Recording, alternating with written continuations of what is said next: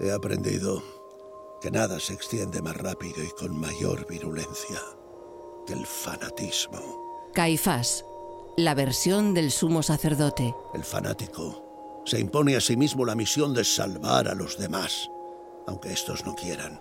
Un monólogo teatral de Carlos Alsina, interpretado para la radio por José María Pou. Divide el mundo en enfermos y sanos, caminantes y tullidos, santos y demonios. Este viernes a las 10 de la noche en Onda Cero. Un mundo en el que la vacilación no cabe, ni la imperfección, ni la duda. Versión extendida y por capítulos en la web de Onda Cero y nuestra app.